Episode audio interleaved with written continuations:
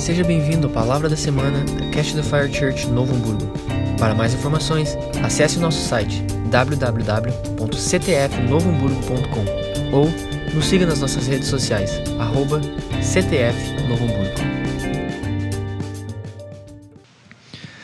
Abra sua Bíblia comigo em 2 Coríntios, o último capítulo e o último versículo da segunda carta de Paulo aos Coríntios.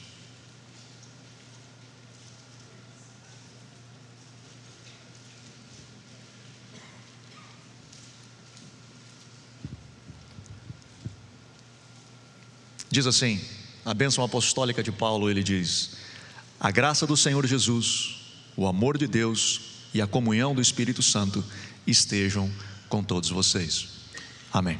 Pai, abençoa a tua palavra, que possamos, Senhor, ouvir a tua voz e sermos ministrados pelo teu Espírito nas nossas vidas. Ministra-nos, Espírito Santo, toma as nossas vidas nas tuas mãos Fala conosco pela tua palavra. Nós te pedimos em nome de Jesus. Amém. Amém. Paulo ele apresenta a bênção apostólica e ele descreve nesse processo da graça do Filho, do amor do Pai, da comunhão do Espírito, o processo meu e seu de salvação. Quando ele fala da graça do Filho, do amor do Pai, ele está justamente descrevendo isso que eu e você estávamos mortos nos nossos delitos e pecados, distantes de Deus, sem ter entendimento algum da realidade de Evangelho, do que, que é Deus, estávamos cegos, perdidos na nossa incredulidade mergulhados no nosso pecado, mas Deus, Deus que nos amou primeiro, Ele veio ao nosso encontro e nós encontramos o amor do Pai. E quando nós encontramos o amor do Pai, estávamos perdidos, de costas para Deus, sem compreender esse processo todo, mas o amor que nos alcança, nos alcançou. Nós descobrimos a graça do Filho. A graça que nos perdoa, que nos redime, que nós sim éramos pecadores, sim estávamos presos ao pecado, mas a graça do Filho, ela veio e nos rompe, rompe as cadeias, rebenta aquilo que nos prendia, os grilhões do pecado. Nós encontramos a graça imerecida, aquele favor imerecido que veio até nós e nos transforma. E depois disso, nós recebemos a comunhão do Espírito Santo, o mover do Espírito nas nossas vidas, o próprio Deus habitando em espírito no nosso espírito. Paulo descreve na bênção apostólica esse processo, o processo da salvação. Só que esse processo da salvação, ele não é só interno, ele não é só meu, porque tanto o amor do Pai, quanto a graça do Filho e quanto a comunhão do Espírito Santo, ela é minha, mas ela também é nossa. O amor do Pai que eu senti, ele não morre em mim. O amor do Pai, ele é derramado sobre todos. A graça de Jesus, ela não morre só em mim. A graça de Jesus que me transforma, ela também me transforma e te transforma. Ela é derramada sobre mim, mas ela é derramada sobre mim e vai ser derramada sobre você. A comunhão do Espírito, ela não é só para eu me regozijar com o meu Deus ou o Deus que habita dentro de mim. A comunhão do Espírito, ela também é coletiva, ela é na relação com o outro. Afinal, e vocês já me ouviram falar isso várias vezes, quando o Pai, ele é meu, ele só é meu porque ele é nosso. Ele é teu e ele é meu. O Pai é meu porque ele é nosso. O pão ele só é meu porque o pão é nosso, ele está aqui para ser compartilhado na comunhão. O Evangelho de Cristo, ainda que eu tenha uma experiência única, individual, pessoal, mas ela transborda no coletivo. Portanto, a comunhão, a expressão da comunhão, na verdade, é a expressão de uma igreja madura. Quando nós desenvolvemos a nossa salvação e precisamos desenvolvê-la, como a Bíblia diz, desenvolvei a vossa salvação, nós iniciamos no amor do Pai. Nós iniciamos num encontro que eu tenho com o meu Deus, que eu não sabia que Ele era Deus, que eu nem sabia quem Ele era, mas o Seu amor veio e me transforma. Esse amor que me transforma, eu me deparo com um negócio chamado graça do Filho, a graça de Jesus, que foi tão transformadora que eu disse: puxa vida, falava hoje com o pessoal do batismo, né, no curso do batismo, dizendo, cara, ela foi graça, mas não foi de graça, foi o sangue do próprio Deus derramado naquela cruz com alto preço para minha remissão. Isso me constrange, e aí eu tenho a comunhão do Espírito. Quando eu compreendo isso, A igreja vai crescendo nessa evolução, e quando ela atinge a maturidade, a expressão de maturidade, ela é expressa na comunhão, no relacionamento. Quando a igreja se debruça em favor do outro, nós temos a igreja primitiva como referência sempre.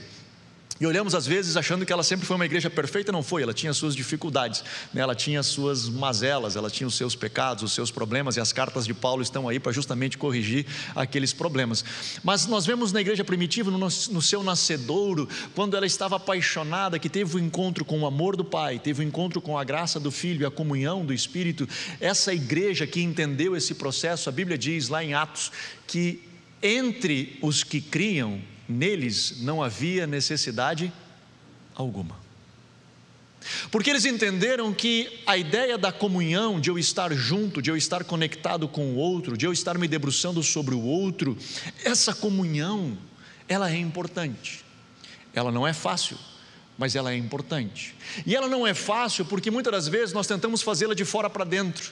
Nós tentamos um monte de gente que foi encontrada com Cristo, com o amor do Pai, que se encontrou com Cristo e teve a comunhão do Espírito Santo, ela tenta então, a partir de fora, dessa, dessas pessoas que tiveram esse encontro, essa expressão, ela tenta então viver comunhão. E aí o que acontece é um monte de eu no coletivo, não é unidade, não é comunhão, é um monte de indivíduos tentando viver coletivamente. É um monte de gente que fica fechada em si, na sua realidade, no seu eu, e ele então diz: Bom, nós precisamos viver comunhão, então eu vou, eu, eu, no meu indivíduo, tentar me relacionar no coletivo com outros eus que lá estão. E nós de fato não estamos vivendo unidade, nós não estamos vivendo comunhão, porque comunhão é outra coisa, comunhão é algo que nasce de dentro para fora. É aquele que foi transformado pelo amor do Pai, pela graça do Filho, e foi cheio da comunhão do Espírito, e essa comunhão ele transborda. Portanto, a sua relação com o outro, ela é uma relação de dentro para fora. Ela é uma relação de objetivo único, aonde eu estou ali não por quem ele é, mas por quem Cristo é nele. Isso ele reflete de várias formas, e deixa eu me explicar, pelo menos três. A primeira delas é na relação pessoal, na relação que eu tenho com o outro, no indivíduo. Isso é diretamente influenciável nessa percepção que eu tenho de reino, do Cristo que habita no outro. Porque, de novo, eu não consigo, na maioria das vezes, enxergar o outro, porque eu gosto da ideia do Pai que me ama, do Cristo pela Sua graça que me salva, até gosto da comunhão do Espírito Santo que está em mim, para mim e morre aqui. A ideia de ter que transbordar para o outro, ela complica. Então eu vivo nesse meu mundo e eu me relaciono com o outro dentro dessa realidade. E aí, de novo, no pessoal. E nós vemos isso demais em casais. Nós estamos trabalhando, casados há 25 anos, trabalhamos com casais quase todo esse tempo. E uma das coisas que nós vemos mais comum são na briga entre casais, e a razão pelas quais eles brigam é uma: eles não se respeitam. Eles não conseguem se respeitar. Eles conversam com outros com falta de respeito. E a razão que ele conversa com outro com falta de respeito é porque ele não vê no outro o Cristo que habita nele. Ele conseguiu entender o amor que Deus me transformou, a graça que me resgatou, o Espírito Santo até que habita em mim, mas isso é meu, não é nele. Eu não consigo ver o Cristo nele. Eu não consigo projetar o Cristo na vida dele, por isso eu o desrespeito. E é louco isso, porque a gente consegue desrespeitar e perder o respeito pelas pessoas que nós mais amamos. Tipo, nós falamos coisas para o nosso cônjuge que nós não falamos para um estranho. Nós xingamos o nosso cônjuge de coisas que nós não falaríamos para um estranho. A pessoa que nós mais amamos, olha isso. Nós falamos besteira por achar que temos talvez essa abertura. Sendo que ele dentro dele habita o mesmo Cristo que habita em mim. Só que essa, essa concepção que nós não entendemos da comunhão, e por isso que eu digo, a expressão de maturidade da igreja, ela, ela, ela está na comunhão. Quando existe uma igreja que comunga, uma igreja, e aí estamos na, no dia de ceia, quando é uma igreja que comunga, uma igreja que parte o pão, que ela entende do partir o pão, ela entendeu o seu propósito. Eu compartilhei com a nossa liderança é, um videozinho do Paulo Júnior no, no, no, do Jesuscope, num podcast do Jesuscope. Ele fala várias coisas que são sensacionais, vale a pena você assistir. Mas uma delas ele diz o seguinte: sabe quando o pão é, ele cumpre o seu propósito? E aí ele diz: quando ele é repartido. Porque se ele não for repartido, ele deixa de cumprir o seu propósito. O pão ele existe de fato para alimentar.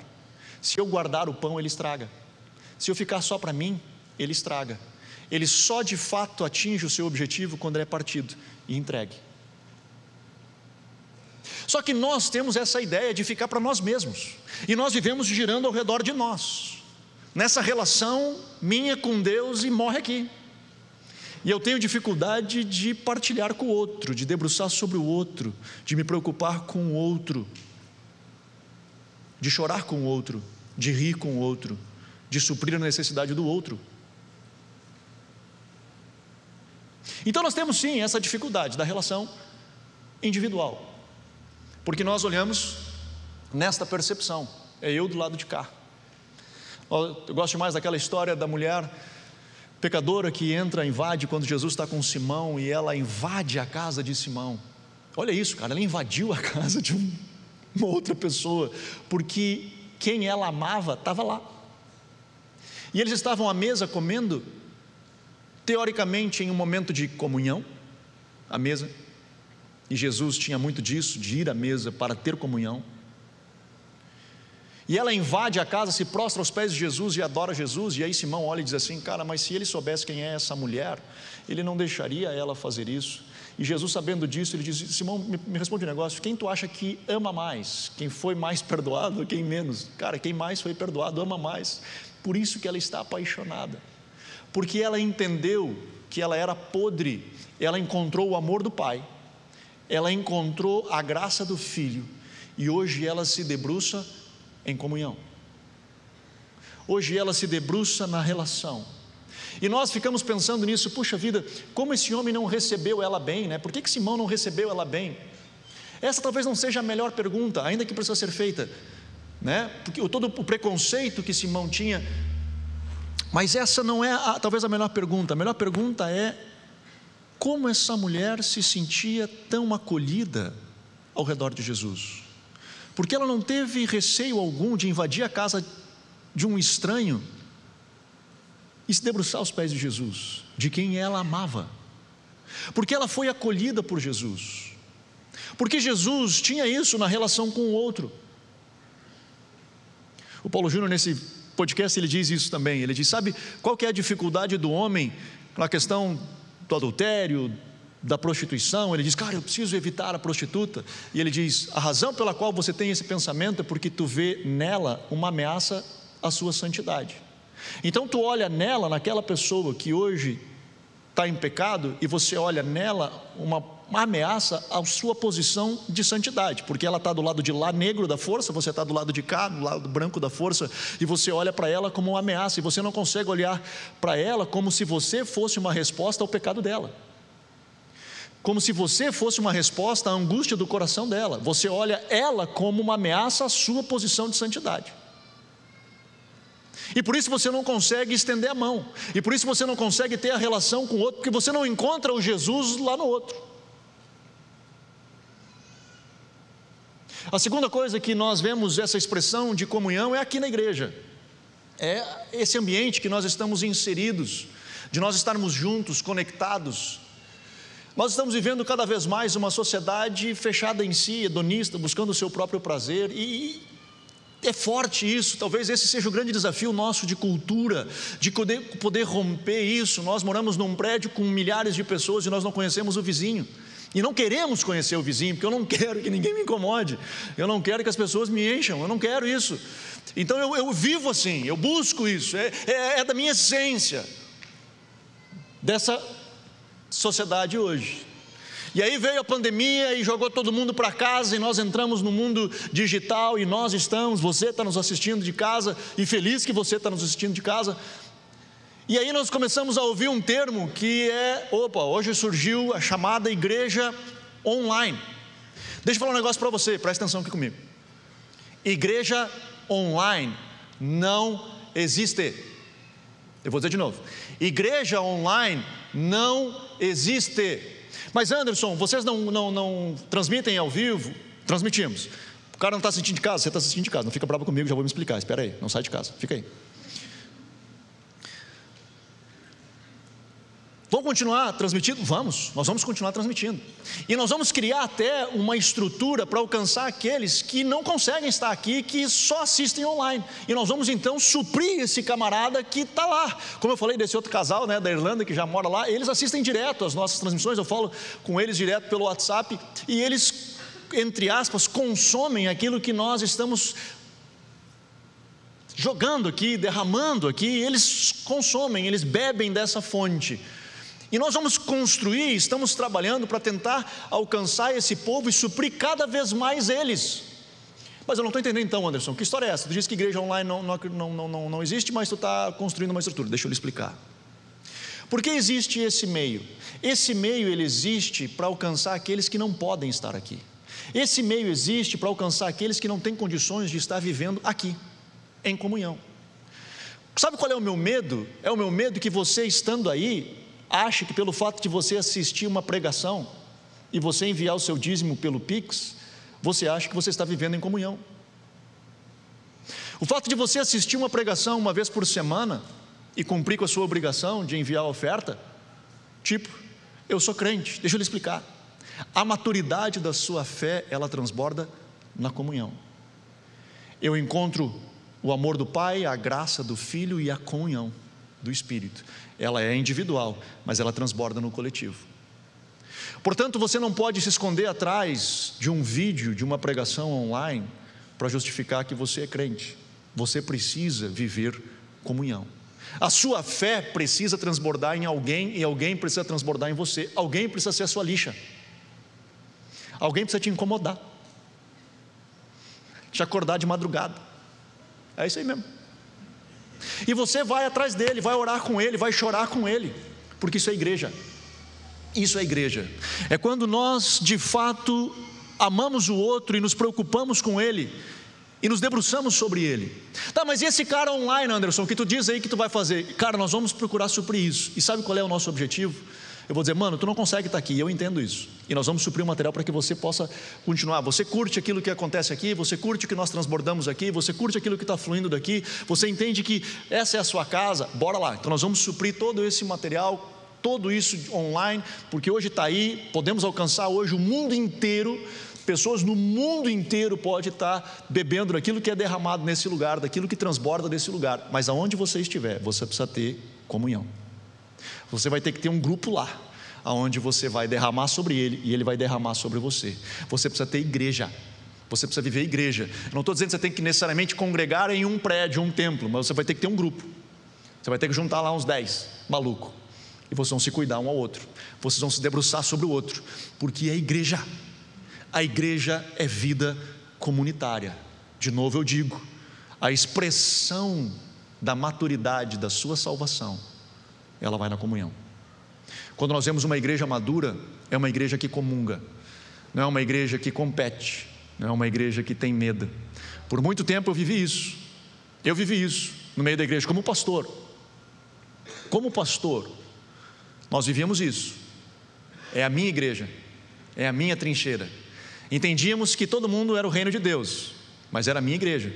E aí, quando alguém chegava para você e dizia assim: Cara, tu não sabe o que aconteceu, Sabe aquela igreja lá do fulano de tal? Sei. Bah, dividiu. Aí a gente fazia assim, oh. Mas aqui dentro a gente pensava, a minha não. Porque nós estávamos competindo por amor. Nós éramos um bando de órfãos competindo por amor. E quando alguém chegava para você e dizia assim: Sabe a igreja do fulano de tal? Hum, cara, está acontecendo um negócio muito doido, mano. Mas todo culto tem umas 50 pessoas aceitando a Jesus. Aí tu fica assim: Meu Deus do céu, o que eu estou fazendo de errado? né, que na minha não está acontecendo. Porque nós estamos competindo. O que, que isso demonstra? Uma igreja imatura, uma igreja criança, criança que briga assim, meu, é tudo meu. Sabe quando ela começa a amadurecer? Quando seu filho começa a amadurecer, quando ele começa a compartilhar brinquedo. Quando ele começa a dizer, não, pode pegar. Nós começamos a ver que o nosso filho começa a evoluir, os nossos filhos começam a evoluir. Quando ele aprende a compartilhar. A expressão, eu vou incomodar você hoje, mas você vai sair daqui com esse negócio aí. A expressão da maturidade da sua fé acontece na comunhão.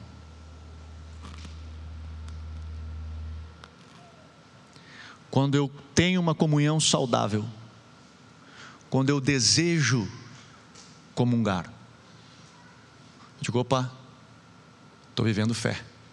Eu estou vivendo a fé de Cristo, do meu Pai, que Ele é só é, pode ser meu porque Ele é nosso. Do pão que chegou na minha casa, ele só pode ser meu porque ele é o pão nosso. Comecei a amadurecer na fé. Enquanto eu tenho esse anseio de dizer, cara, eu quero viver a minha fé solitária, aquela coisa de consumo doméstico, aquela coisa que eu amo o amor do Pai, eu amo a graça, até curto a comunhão do Espírito, mas quando dizem que eu tenho que estar com o outro, eu vou lá, eu, indivíduo, só para tentar montar uma comunhão de coletivos de eu lá. E é um amontoado de eus numa mesma sala, tendo dificuldade de viver comunhão. E o terceiro aspecto, e talvez seja difícil da gente compreendê-lo, é a relação minha com o perdido.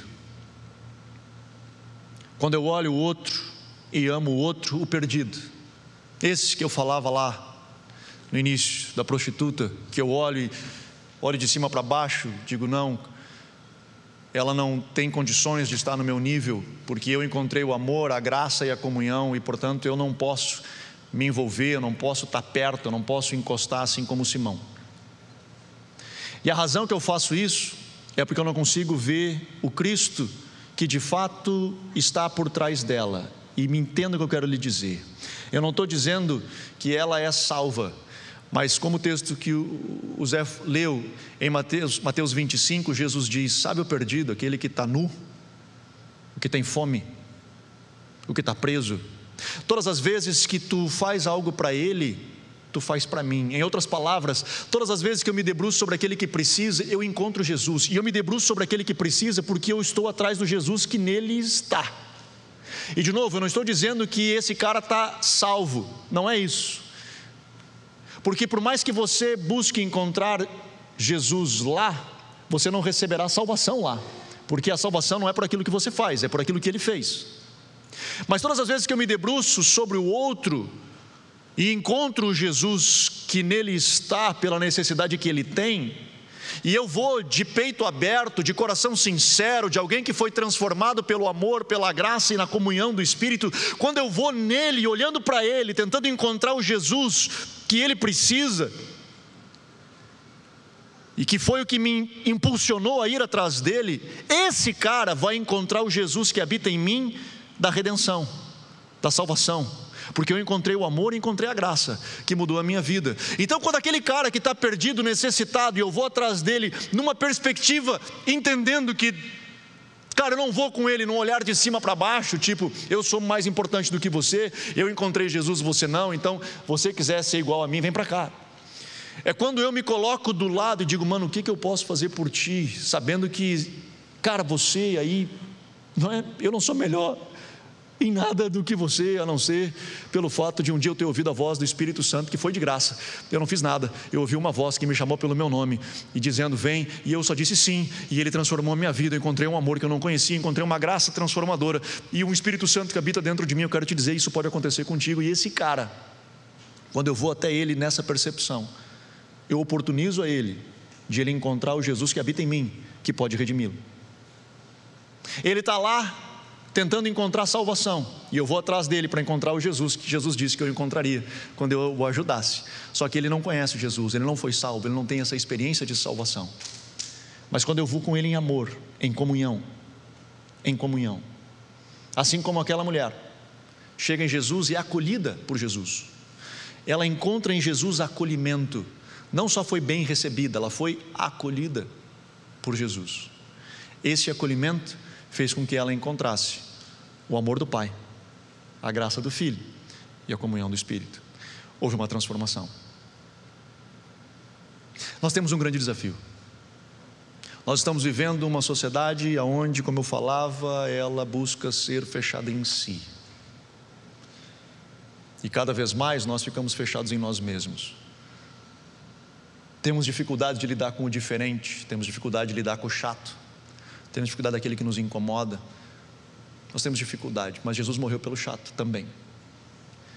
E talvez você não saiba, mas você pode ser esse chato. Porque você olha o outro, encontra o outro chato, porque você olha ele a partir do seu óculos. E ele do lado de lá está dizendo, mas que cara chato esse aí, mano. O chato olha para você, aí é muito ruim, né? Quando o chato olha para você e acha você chato. Aí é o cúmulo. É, é chato ao quadrado, aí fica.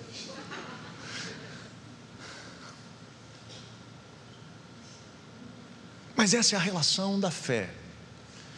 É quando a minha comunhão com Ele não depende da chatice dele. Quando a minha relação com o outro não depende do que ele faz, mas depende do Cristo que está nele. E por isso eu estou com Ele. Eu vou atrás dele pelo Cristo que está nele. Daquele que já entendeu isso, que foi salvo, redimido pelo Cristo da graça, ou talvez aquele outro que não, que ele nem sabe quem Cristo é, mas quando eu o encontro e vou encontrar Cristo indiretamente, como Mateus 25, ele em mim encontrará o Cristo da salvação, da redenção, da transformação. A razão pela qual estou dizendo isso, porque nós estamos de novo caminhando numa dificuldade, num tempo difícil, e eu creio que nós precisamos cada vez mais ser uma igreja mais forte. Eu não sei como vamos estar tudo isso. Temos visto algumas pessoas, outras, como eu falava semana passada, né, a gente nunca mais viu, desapareceram, a gente corre atrás, arruma uma desculpa aqui, outra desculpa lá. É, outros novos, tantos estão aí, graças a Deus, o Senhor tem, tem nos abençoado nisso, tem sido muito legal conhecer muitos rostinhos, ou meio rosto, né, de vocês nesse tempo de pandemia agora abrindo um parênteses, nada a ver, não sei o que eu conto essas coisas, mas essa semana eu encontrei uma pessoa sem máscara na rua, eu não reconheci, cara. É sério. É sério isso. Eu demorou um pouquinho para eu encaixar ela, eu digo, é verdade, ela é da igreja. Porque ela estava sem máscara na rua, olha isso. Porque a gente acostuma mesmo, né? Só com. Então tem sido muito bom ver alguns rostinhos de vocês, novos que têm chegado, a gente caminhar junto nessa jornada, chorar junto, rir junto. Mas nós precisamos, sejam velhos ou novos, nós precisamos amadurecer, nós precisamos crescer, não dá mais. O tempo que nós estamos vivendo não dá mais para nós brincarmos de igreja. Nós precisamos amadurecer. Nós precisamos amadurecer. Ao longo de toda a história, toda a história da humanidade, a igreja cristã foi contra a cultura. Sempre a, igreja, a cultura empurrava para um lugar e, e o evangelho, não, é para lá que nós vamos, é para lá que nós vamos. Dois mil anos depois chegamos aqui. Hoje a cultura tem nos empurrado para um lugar, mano, é para lá que nós vamos. Em nome de Jesus. Amém? Vamos ficar de pé?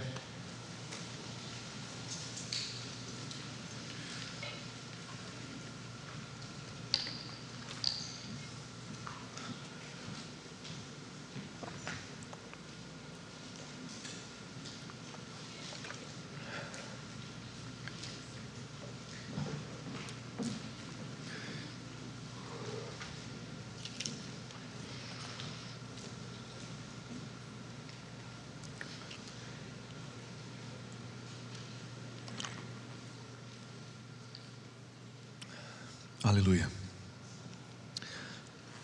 Feche teus olhos. Eu quero orar com você nesse tempo.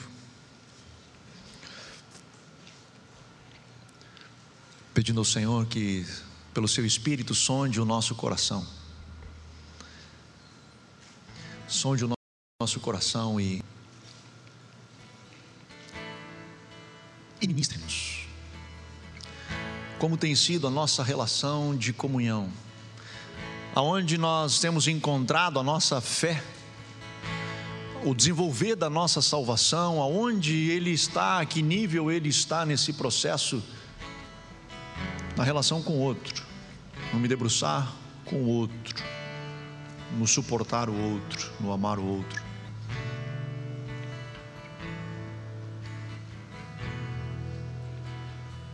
seja na relação um a um, seja no coletivo, como igreja, seja na relação com o perdido. Ah.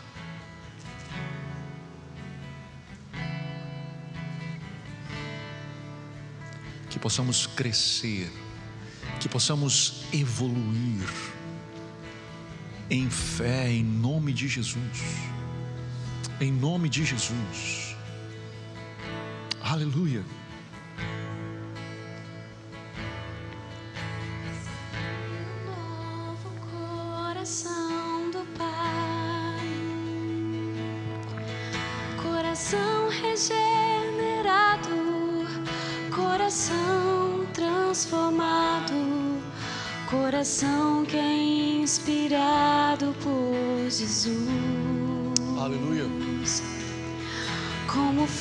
Fruto deste novo coração, eu declaro a paz de Cristo, te abençoo,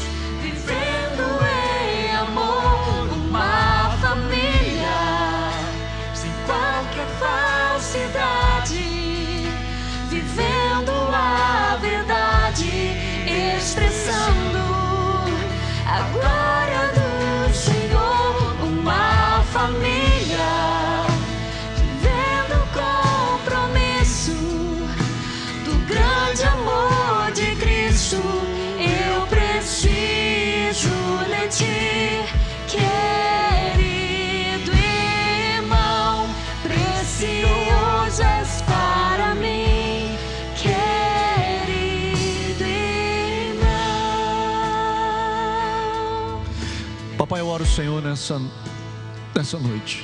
Eu coloco, Senhor, os teus filhos diante de ti. E papai, como igreja, ansiamos, buscamos viver unidade. Mas unidade, Senhor, não de identificação, de gostos, de prazeres, mas, Senhor, unidade em espírito, a comunhão do espírito a comunhão que é gerada pelo Espírito, a comunhão que é construída a partir do Teu Espírito que habita em nós, e por isso, Senhor, eu me relaciono com o outro e amo o outro, e me debruço sobre o outro, ajudo o outro, pelo Espírito que habita em mim, não pelo meu gosto, não pelo meu desejo, não pelo meu prazer, mas pelo Espírito que habita em mim. Senhor, eu abençoo a tua igreja. Eu abençoo, Senhor, o teu povo. Eu abençoo, Senhor, os teus filhos e filhas. Eu abençoo, Senhor, a igreja que tem caminhado neste tempo, que tu tens chamado neste tempo para viver, Senhor, neste momento da história. Ajuda-nos, Senhor, a avançarmos. Ajuda-nos, Senhor, a caminharmos firmados, Senhor, na tua palavra, na rocha, olhando, Senhor, para ti, autor e consumador da nossa fé. Caminhamos, Senhor, em tua direção. Em nome de Jesus. Em nome de Jesus. Aleluia. Vamos adorar o Senhor.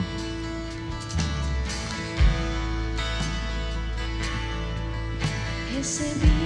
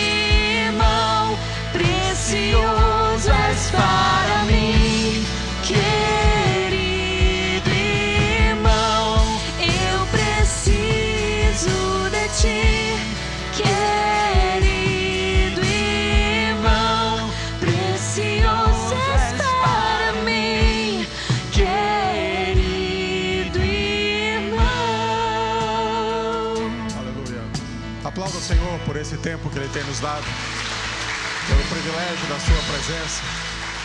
Aleluia.